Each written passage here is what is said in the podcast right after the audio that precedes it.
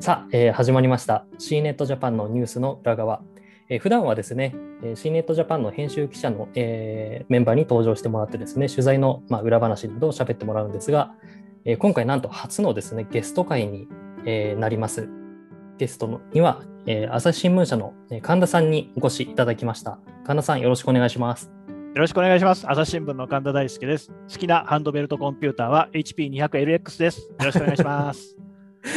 いきなりありがとうございます。えーはい早速、あのね、C ネットジャパンのリスナーさんにちょっとすり寄ってみようと思ったんですけれども、滑ってるかもしれません。いいえいえ、とんでもない。そうなんです。はい。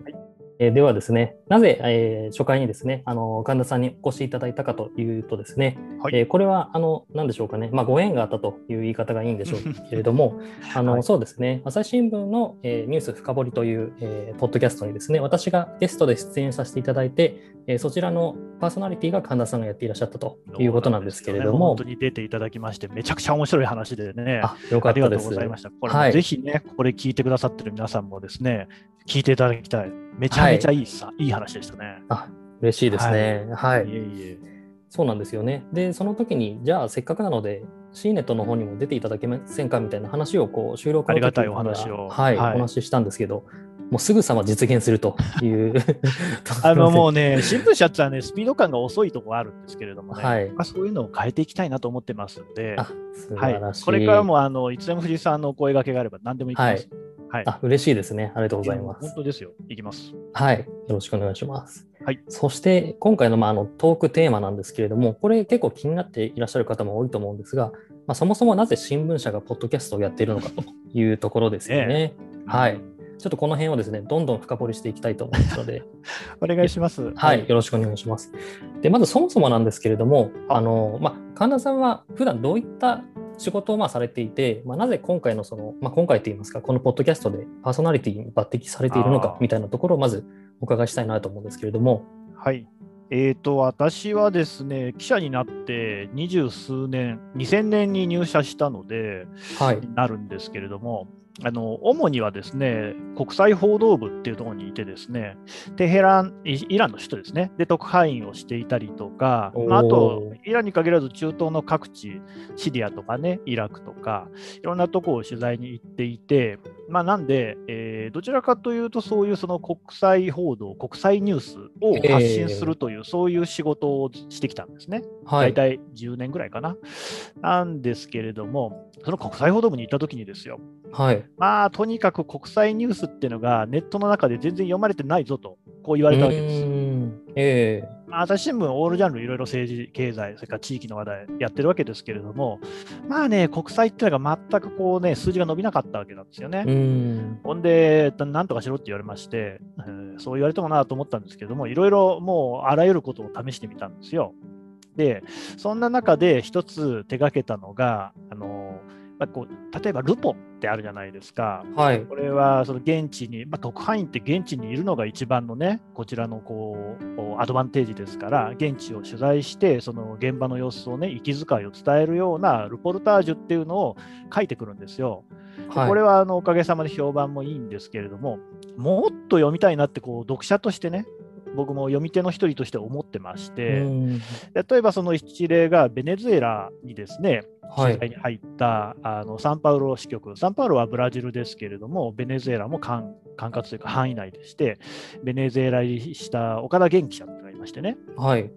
これがまあ面白いルポで、ベネズエラっていう国はですね、あのチャベス大統領っていう人がいるんですけれども、政治がこうむちゃくちゃでですね、結局経済的に破綻をしていて、うーんえー国外にいっぱいこう人が流出したり、あと国内にとどまっている人には餓死者が出たりとかですねひどい状況になってるんですよ。で、まあ、岡田はそこへ入りまして、あビザ取るのも大変な国なんですけれども、入って、で、こう、ガリガリに痩せ細ったお母さんがですね、赤ちゃんを抱っこして、で、ただその赤ちゃんに栄養を与えるために、私は本当にもうね、あのご飯も食べられないんだけれどもっていうような、そういう状況、あるいはその、本当、ゴミ漁ってるような状況があるっていうようなところをね、ルポしてきたんですよ。これ大変あのよく読んでいただきましてで、ただですね、そもそもこれどういうふうに取材をしたのかとか、その辺聞きたいなと僕は思ったんですよね。そうですね。なんでえうん、なんで、その岡田にですね、えー、電話を突っ込みましてですね、えー、ブラジルにいたんですけれども、ここれ、どういうふうに取材したのかっていろいろ聞いたんですよね。したらやっぱ面白くて、例えばまず空港に着くわけですよ、サンパウロからね、はい、どっか経由して入るんですけど、はい、するとね、空港ってセーフティーゾーンってあるじゃないですか、あの手荷物検査とかされて、うんえ。ー、そこから先は安全ですよっていう状況になるわけですけれども、はい、その セーフティーゾーンでまず強盗が出るっていうんですよね。お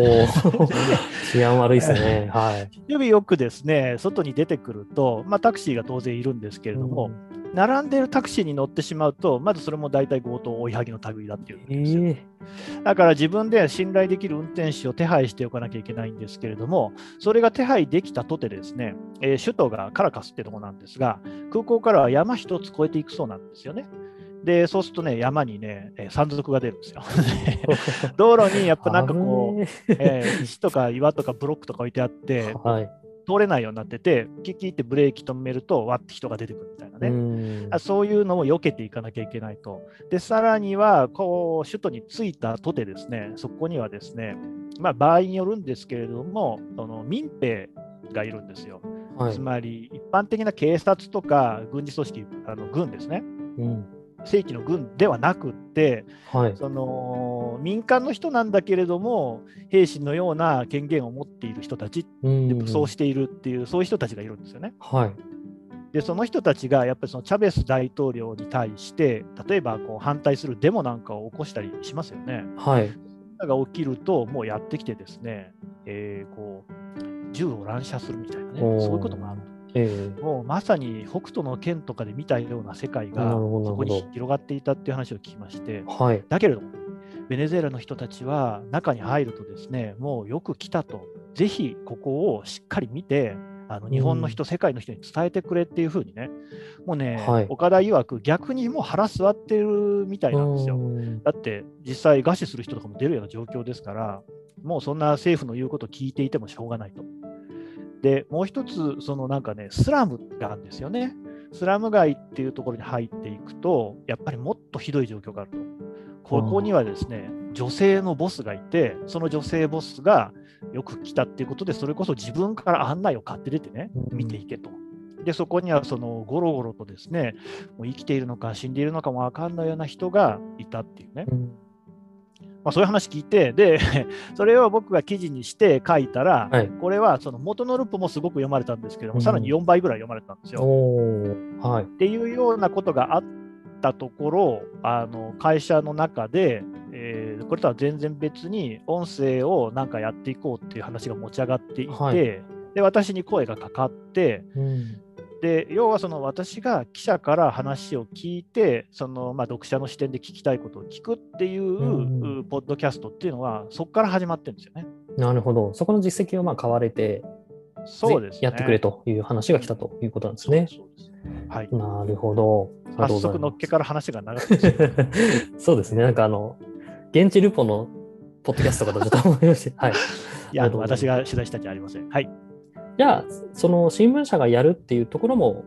今のお話につながってくるっていうところなんですかね。えっとね、いや、これね、聞いてください、藤さん。あのね、今、新聞社がね、はい、めちゃくちゃポッドキャスト的なものをやってるんですよね。えー、えー、っとね、 Voicy、はい、 Voicy ありますよね、プラットフォームで。はい、で、ここのおメディアえ、新聞が Voicy で発信しているっていうのが数がかなり多くて、はい、一番早かったら毎日新聞さんなんですけれども、うんはい、そこから日経さんとかあって、今はですね、地方紙の時代になってますね。えー、沖縄タイムズさんとかですね、西日本新聞さん、はい、それから、えー、中国新聞、神戸新聞、徳島新聞と。そんなにやってるんですね。えー、で、これ以外にも、そのいわゆるこう我々と同じポッドキャスト、 Voicy ってポッドキャストとは若干違うプラットフォームじゃないですか。はい、まあ、両方出してる人もいますけど、はい、でね、ポッドキャストの方で言うと、さらに東京新聞、長崎新聞、それからあ琉球新報とかですね、すごいやってるとこ結構多いんですよ。はい。うん、で、なんでこんな広がってるのかっていう話ですよね。うんいろいろね、聞いてみると、はい、大まかに分けて2種類あります。はい、1つ目はあの新聞の記事をパーソナリティが読み上げるっていうタイプ。えーでもう一つは、記者が結構自由に喋っているっていうタイプ。で、まあ、朝日新聞、ポッドキャストはどっちかというと後者なんですね。はい記事の読み上げは、歩ききっていうですね、はい。あの自動音声読み上げのサービスで別ポッドキャスト化しているので、我はい々記者はニュースの読み上げはしないんですよね。ニュースの中身をこう深く掘っていくってことをやってるんですけれども、はい。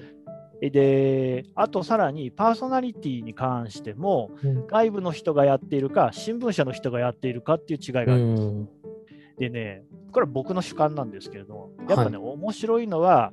内部の新聞社内の人がやっていて、なおかつ、そのニュースの読み上げじゃないやつ、うん。まあ、お前のところの番組じゃないかって言われそうですけど、まあ、それをとりあえず置くとしてですよ。はい。今ですね、僕の中で熱いのはやっぱり沖縄県で、はい。あの Voicy で沖縄タイムズさん、で、ポッドキャストでは琉球新報さんがそれぞれですね、えーやってらっしゃるんですけれども、はい。これ面白いんですよ。はい。うんどどういうともころがこう、まずね、はい毎日更新してるのが偉いなっていうか、すごいなああ、それはすごいですね。うんあの朝日新聞もやってますが、ただ、あのやっぱり人手なんかもね、限られている中で、地方紙さんでそういうことやってるのすごいなと。はいそ。れからやっぱちゃんとね、えーっと記者というか社員の人がそれぞれにこう感じたこととかをを素直にお話になってる。はい。ここがやっぱミソだろうなと。うん。あの朝日新聞でも心がけてることなんですけど、やっぱどうしても新聞紙面の記事っていうのは、うん客観的にあろうとするようなところから、うんあるいは中立であろうとするようなね、そういうところもあって、あと紙面って限られてるんで、はい。すごいこう無味乾燥なものになりがち。あーなるほど教科書とかね、法律の文章みたいな感じになりがちなんですよね。で、やっぱそれが、その新聞に対する、なんかまあ正直若い人とか全然ね、読まないじゃないですか、新聞ええうん。ねそういうところにつながってんじゃないかなってずっと思ってたんですよ。はい。でおそらく皆さんもそういうことを思ってらっしゃって、まあ、自分のこう言葉で、自分の声で体温伝わるような感じで、うんうんえーニュースを伝えるっていうところにえー尽力してらっしゃるなとはい。思いまして、すごいね、あのい今、僕が 一番聞いて、まあ、沖縄県両方すごいんですけれども、はい。かっ飛ばしてるなと思ってるのは長崎新聞社なんですけど、ええ まあね、一度ぜひ聞いてもらいたいんですが、はい。すごい本当自由にやってますね。あの会社の看板背負ってこんなに自由にやっていいのかって思うぐらい自由で、そうなんですね。えー例えばなんですけれども、あ長崎新聞社っていう会社の社歌、会社の歌ですよね、はいはいがあるそうなんですよ。で、これがまあ50年ぐらい前に作られたものだそうで、それこそね、部局の垣根越えて社内で作ったっていうね、そういう記録が残ってると。はい。ただまあ、それがあんまこう引き継がれてないっていうか、失われているというか、うん知られていないっていうのもあった中で、それを見つけてきた記者がいて、うんでね、そこまでだったらともかく、新しくですね、令和バージョンみたいなのを作ってるんですよね。すごい。はい。うんで、それ両方ともその昔の社歌も、今の新しいバージョンも、おそのポッドキャストの中で流してるんですけれども、はい。やっぱね、50年前の社歌はね、すごいこう正しい感じの会社の歌なんですよね。うんうんこう男性、女性の混声合唱みたいなので、あのまあ、だから皆さんがイメージするところの学校の校歌とかね、ええああいうのに近い感じ。ところがですね、新しいバージョンの方は、まあ、歌詞とか節とか、まあ、基本は踏襲しつつもですね、はい。EDM なんですよね。マジですか。なんですかだいぶ行きましたねそうそう。しかも歌い手は初音ミクなんですよ。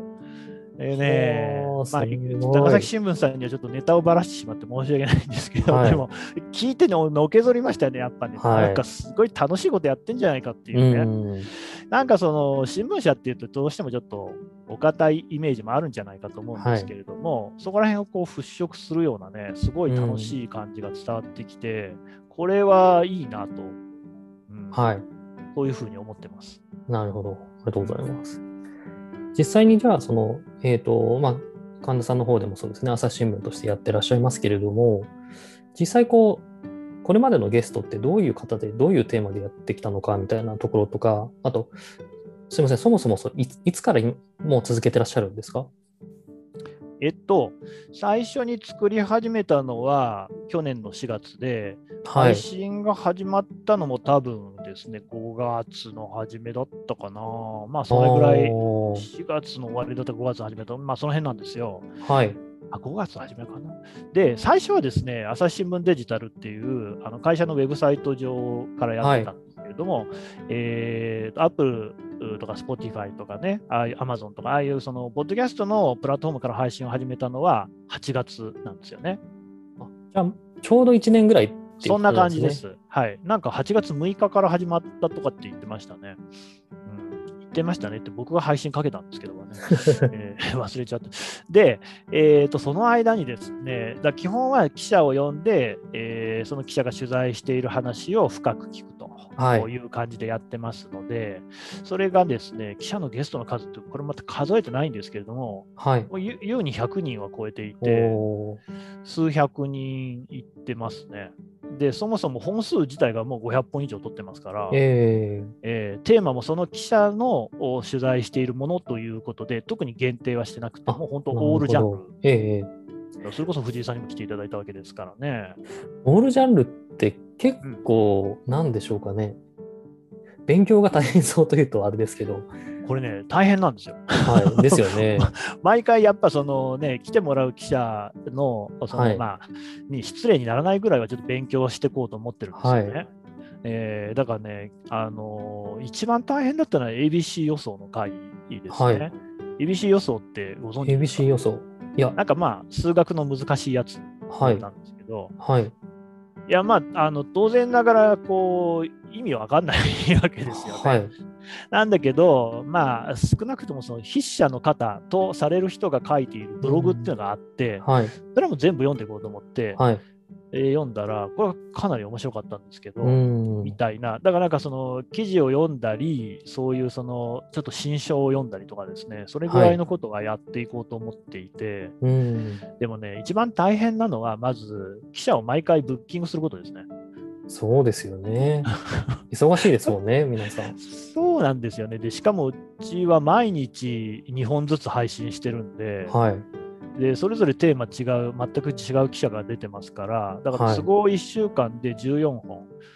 まあもうちょっと少ないんですけど、すごいですね。12、3本は必ず出してますんで、はい、だからね、取っても取ってもすぐなくなっちゃうんですよね。そうですね、ストックがあまり用意できない。回していくのか、そうそう、そこが一番苦労するところですね。うん。朝日新聞って今、記者何人ぐらいいるんですか？えっとね、1800人とかですかね。すごいですね、さすが。えー、で、記者だけじゃなくて、その社員も出してるので、はい、社員だけで言うと多分4000人を超えてくるので、えー、まだまだ出る人いっぱい、数百人じゃ何年もいけますね。そうなんですよね。はい。うん、なるほどな。紙面、特に紙はこうやって作ってますみたいな、こう、方に出てもらうとか、そういうこともできそうですよね。そうそう、だから印刷やってる人にも出てもらいたいですし、あと技術の人ですよね。エンジニアさんもうちの会社いっぱいいますから、そういう人にも話してもらいたいですね。なるほど。ありがとうございます。あとですね、私、あの、前回、そうですね、先日、あの、神田さんの方にゲストで出た時にすごく感じたのが、やっぱりすごくお話の仕方とか、まあ、ご質問とかですね、まあ、進行のがうまく、うますぎてですね、私としても すごく勉強になったんですけど、はい、これは何でしょう、こだわってることとか、もともとそういうものがまあ得意だったのかとか、その辺ちょっとお伺いしたいんですけど。あのたまにそういうことを言ってくださる方がいるんですけど、僕は別にあの特に意識してることはないんですが、強いて言えば、ラジオがもともと大好きで、ずっとこう、ラジオ切ったんですよね。で、とりわけ新聞記者って待つ仕事っていうふうに思ってて、はい、何かが終わるのを待つっていうのすごく多いんですよ。はい、例えば、あの事件の担当してる時には、そのおまわりさんが、おまわりさんが家に帰ってくるのを待って、でそこを捕まえて話を聞くと。はい、政治の取材だとですね、政治で会議とかやってる時に、その外にって会議から出てきたところを捕まえて今何話したんですかと聞くとかね、えー、会合とかの。それから、まあだからスポーツの試合あの取材なんかでも試合が終わるのをこう待ってるわけですね、まあ、見てんだけれども、はい、でそこからその僕らの仕事っていうのは始まるわけじゃないですか。で待つっていう時間に、まあ、スポーツの取材ではやらないですけど、でもそのおまわりさん待ってたりとか、あと人を待つ、なんか、まあ、おまわりさんじゃなくて、こう被疑者、容疑者とされる人を待つ場合もあるわけですけれども、はい、まあ、はっきり言っていつ帰ってくるか分かんない人もいるわけですよ。そういう時はね、やっぱね、あの耳からもう音を聞いてるのが一番いいんですよね。あとやっぱほら、あののスマホをいじったりしてると、まあ、場所にもよりますけれどもね、なんか目立っちゃったりする暗いとことかだとね、そこに人がいるっていうのは、あんまり分かんない方がですね、えー、近隣の皆さん、とってもいいかなっていうようなこともありますし、なんでやんないんですけれども。うん、耳から聞くっていうことであれば問題ないっていうことも多いので、はい、そうするとですね、基本そういうこうラジオに慣れ親しむっていうところがあって、あひょっとしたらその影響もあるかもしれないですね。面白いですね。やっぱりウェブメディアだとそうですよね。あの普通にインタビュー、まあ、特に C ネットだとインタビューしたりとか記者会見取材したりっていう感じなので、なんでしょうか、そういうあまり待つとか貼るっていうことをですね、することがないんで、うね、うん、そうですね。なるほど。そこがやっぱりそうですね、新聞との違いで面白いですね。ちなみにあの、なんでしょう、その紙の新聞とかデジタルの読者の方とこう聞いてる人って結構違ったりするんですか？これがね、まあ、全く違うんですよね。全くですか、えー、はい。新聞の読者の方っていうのは、えーと、割と高齢の方が多いんですよね。はい。だからまあ、50代、60代、70代とか、その辺の方がよく読んでくださってると。はい、で一方ですね、朝日新聞、ポッドキャストの場合は、えー、20代と30代の人で6割を超えるんですよね。はい、10代の方も聞いてくださっているので、えー、なんで、あの普段新聞を全く読んでない人が基本聞いてくださってるんだろうなっていうふうには思ってます。じゃあもう完全に新規開拓というか、まあ、そこで、ね、はい、一役買っているということですよね。いやまあね、あれなんですよ、昔から新聞社って、もう僕が入社した20年前には遠野にやってたのが、やっぱ若い人が新聞読まないと、うん、えー、どうしたらいいんだろうねみたいな話をずっとしてるんですよね。はい、でだからこう、若い人向けの媒体を新しく作ってみるとか、いろんなことやってるわけなんですけれども、はい、まあ、ポッドキャストっていうのが、だからそこでこう、ついにはまったっていう感じは、ひょっとしたらね、あるのかもしれない。やっぱ、ポッドキャストにを聞く人って、えーと、情報に対する、ね、感度の高い人が多いっていう、はい、これもあの、えー、調査結果も出てるわけですよ。はい、そういう人って、やっぱりどうしても若い人が多いわけで、うん、ワイヤレスイヤホンとかをつけて、こうね、街を歩いたりしている方、はい、作業をしたりしている方なんていうと、うん、やっぱり若い方になってくると、うん、で、そこにニュースをお届けすれば、ちゃんとこう興味関心持ってくださる方もいるんだなっていうのが分かりましたね。なるほど。実際にこう、ポッドキャストだと、まあ、我々もやってますけれども、なんでしょう、日々の視聴数であったりですとか、はい、あとランキングのチャートとかで、まあ、どの程度聞いてもらってるのかってわかると思うんですけど、実際にこう1年続けてこられてですね、何かこう、影響とか、まあ、効果とか、その辺で感じることってありましたか？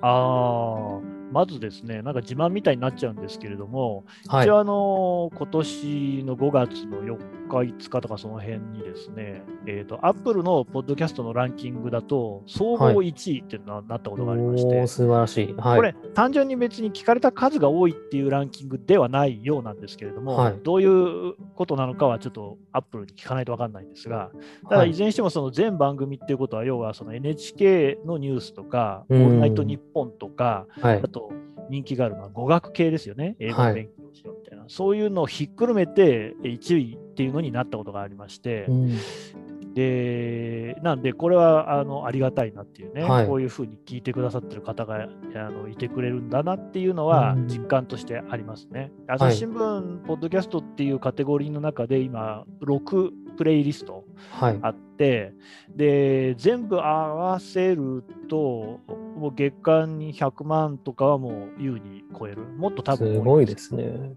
数にはなっているので、はい、あのここはもうちょっとこう、ね、拡大をしていきたいなっていうふうには思ってますね。うん。実際にこう聞いた方から直接、まあ、ソーシャルでもいいんですけど、何かこう感想とか寄せられたりとかもするんですか、はいはい、皆さん知ってます？あの朝日新聞の,、はい、あの記者っていっぱいアカウント持ったり、あるいはあの朝日新聞社のね、えー、アカウントってい。っぱいあるんですけれども、はい、まあね、なかなか大変なんですよ。まあこのアンチ朝日新聞っていう方がね、えー、結構いらっしゃるっていうところもありまして、はい、なかなかね、これはね、立ち回りが容易ではないところがあるんですけれども、えー、おかげさまで、ポッドキャストに関して言うと、はい、あの非常にポジティブな感想をいただくことが多くてですね、それは本当にありがたいなと。でここはおそらくテキストとこういう音声の違いなんだろうなっていうところは感じてまして、はい、まあ、一つにはやっぱり音声の方がさっきも申し上げたようなその人柄とかね体温みたいなのがあおそらく伝わってて、まあ、朝日の記者って言ってもね、割とみんな、あの別に普通じゃんっていうところが、はい。まあ、あ伝わってるのかもしれないなっていうところが一つと、えーはい。でもう一つはね、やっぱあの嫌いな人の声聞かないですよね。あの あと話題も。はい僕、例えばプロ野球でいうとドラゴンズファンなわけですよ、名古屋出身で。で、やっぱりジャイアンツのポッドキャスト聞こうと思わないですもんね、まあ、あったとして。あまあ、その声まで聞くっていうことになってくると、少なくとうんもそのニュートラルな人までなのかなというふうには思っていて、うんまあまあ、あんまりそのこう目くじらを立てる感じの方は、テキストって読めちゃうんですよね、あれってね。うん。嫌いな人が書いてるものでも、あと勝手に目に入ってくるってところもあるそうですね。流れてきちゃいますもんね。そうそう。ポッドキャストってやっぱり自分から能動的にある程度はいかないと聞かないはいといそうですねその。辺の差もあるのかな。だからよく言うのは、その有料にすると、課金しなきゃ入れないコンテンツにすると炎上しないみたいな話あるじゃないですか。はいあれと同じような作用が、うちのあのポッドキャストは全部無料ですけれども、うん働いてるのかもしれないなとは思います。なるほど。そうですね。やっぱりそのテキストだとすごく真顔で言ってるのか、笑顔で言ってるのか、怒って言ってるのか、全然わからないみたいなところが伝わりますよね。藤井さんもね、あの記事を書いてもう10年以上とかそんな感じですよね。えどうですか、テキストって結構なんか、あの辛くないですか、え 難しいですよね。僕もずっとそれをやってきて思うんですけど、はい、やっぱその感情だ、行間だみたいなのを伝えるのって、かなり至難の技ですよね。そうですね。やっぱりこれだけ、なんでしょう、コンテンツがリッチになってきて、5G の時代で何でも映像でも見れるっていう時代でも、でもやっぱり皆さんがいつでもパッと読めるのは文字だったりするっていうところが、まだなかなか変わらないので、うんそうですね。主戦場はまだここなんですけど、うんなかなか、うん、難しい。いや僕ももちろんその新聞記者でもありますし、はいテキストというか文字の力っていうのは信じてるんですけれども、一方で、あのポッドキャストをやってみると、文字の方の難易度の高さっていうのも、またこう改めて確認するとかありますね。そうですね。うんかりました。ありがとうございます。ではですね、えっ、と、1年間、まあ、あの、ポッドキャストを続けてこられましたけれども、なんでしょう。次のこう、2年目うんはどうこう、進化させていきたいのかみたいな展望をお伺いしたいんですけど。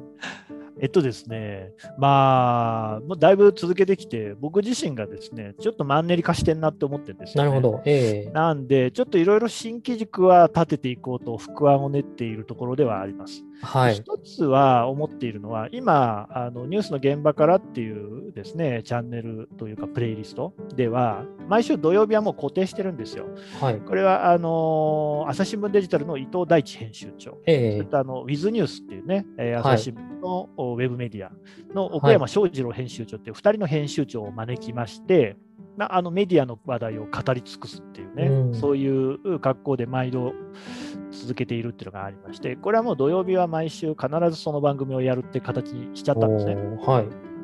で、まあなんかそういう軸をもうちょっと作っていきたいなっていうふうに思ってます。で、ちょっとずつ始めてるんですが、まずもう毎週水曜日はですね、ちょっと連載みたいな感じにして、はい。えーもうあの本当に腕利きの記者をですね呼んできてでその人のこう深い取材みたいなのを何回にも分けて聞くっていうような形にしていこうかなっていうふうには考えてます。なるほあとはねもうちょっとねそのポッドキャスト自体のその可能性みたいなのを広げていきたいなとど。は思ってる。ああ。ええやっぱりまだ、あの、まあなんていうのかな、バラエティ番組的なポッドキャストってそんなにない気がするんですよ。はい。で、例えばロバートの秋山さんたちがやっているコントをね、あのポッドキャストで流すみたいなのがあるんですけれども、そもそもポッドキャストでもうちょっと例えば旅番組みたいなものができないかなとかですね、あそういうことはいろいろ考えてるんですけれども、一番難しいのはですね、我々全然予算を持ってないっていうところでですね、あ予算ないと厳しいな、うん。逆にもうすでにテレビ東京さんとかですね、あのポッドキャストの世界にも参入されていて、僕の大好きなですね、ハイパーハードボイルドグルメリポートっていうね、はい。番組なんかも、もうポッドキャスト化していると。あなんかそっちはテレビ局さんのお得意なところだから、まあ、あのお任せをした方がいいのか、ちょっといろいろね、あの考えるところあるんですけれども、単にこう報道、ニュースのね、深掘り、これはもちろん続けていきます。あのその屋台骨なんで、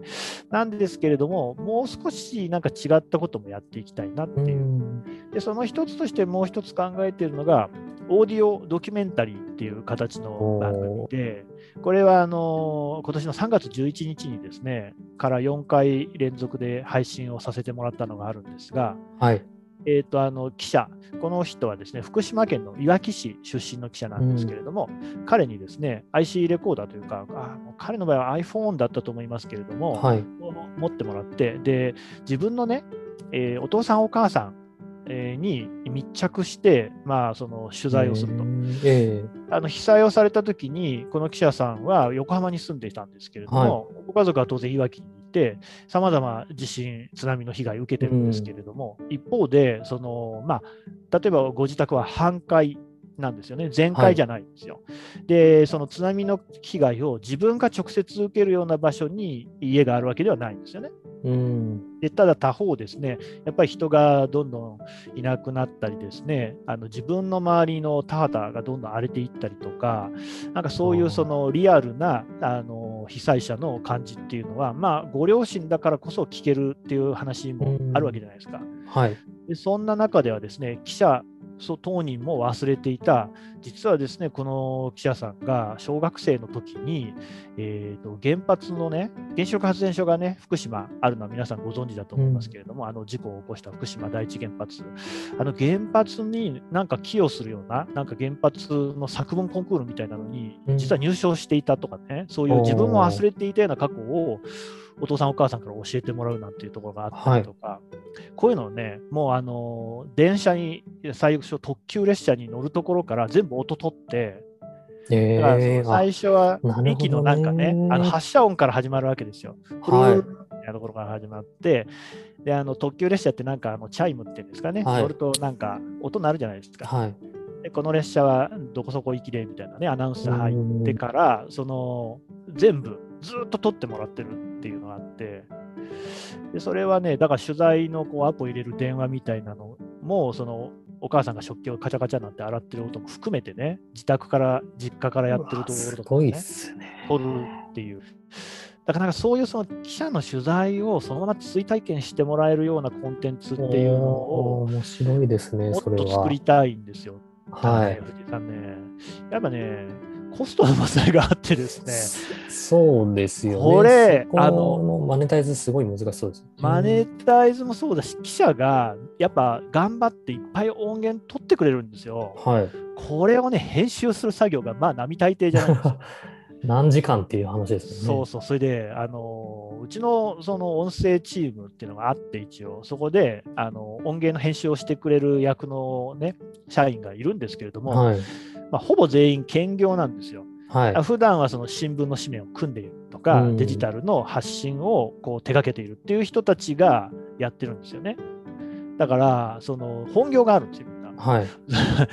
空いた時間でやってくれているのに、そういう負荷の重い仕事っていうのはなかなかできないんですよね。そこら辺は、そのやっぱラジオ局さんとか、もともとね、ラジオを作る体制があるところが、ポッドキャストを作ってるのとか全然違うところで、はい。まあ、いわば我々完全な素人なので、素人のできるその編集のこう技術っていうのにも限界があるっていうところは感じてますね。ここはもうぜひ、ちょっとどんどんこう、ね、あの今回のポッドキャストもそうですけど、いろんなところで発信していただいて、そこにしっかり予算をつけていただくというところまで、まあね、こんなことね、愚痴って言ってもしょうがないんで、突破していこうと思ってます、ね。はい。はい。いや、楽しみですね。はい。ありがとうございます。ありがとうございます。はい、えー、そうですね、まだまだお話聞いていきたいですけれども、そろそろ、はい、はい。そうですね、普段のあの C ネットジャパンのニュースの中を10分ぐらいでお届けしている完全に超過している。はい、ただゲスト会はこういう感じでですね、あまりこう時間に縛られず、面白いお話をどんどん聞いていくという感じでやっていこうと思いますので、はい。そうですね、先ほどのあの神田さんのお話も聞いて、えー、関心をお持ちになった方は、ぜひ、えー、ニュース深掘り聞いてみてください。はい、えー、それではですね、えー、朝日新聞の神田大輔さんにお越しいただきました。ありがとうございました。ありがとうございました。